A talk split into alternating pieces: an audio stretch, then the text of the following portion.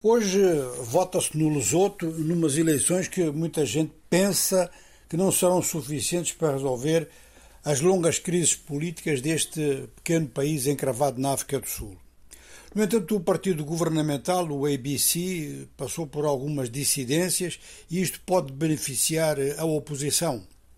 O Lesoto tem passado, conforme dissemos, diversas crises e a última foi de agosto. Ela foi gerada por bloqueio no Parlamento. O Parlamento estudava uma proposta de reforma constitucional.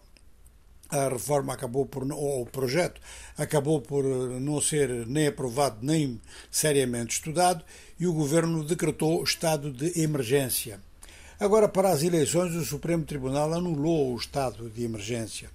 Mas o país tem passado por situações que às vezes até têm pouca componente política, pelo menos o que se parece, ou seja, um ex-primeiro-ministro envolvido no assassinato da esposa, etc.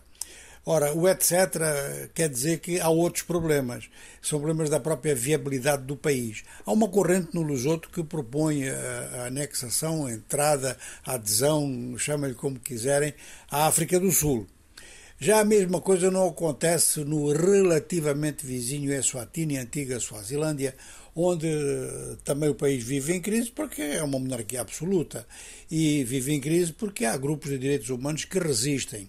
Aí não há realmente uma situação de enclave absoluto igual à do Lesoto, porque tem fronteira com Moçambique também, mas há realmente um impasse político do mesmo, do mesmo tipo, ou seja, que os três países que permaneceram como colónias britânicas, mesmo após a independência branca da África do Sul, desses três países, o único realmente que tem tido uma vida autónoma e até com algum sucesso é o Botsuana.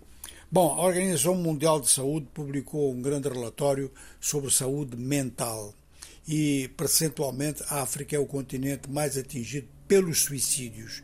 É um, é um, é um, índice muito alto e, segundo informações que tivemos assim em primeira, primeira leitura do documento, seis dos dez países com mais suicídios no mundo perdão, são países africanos.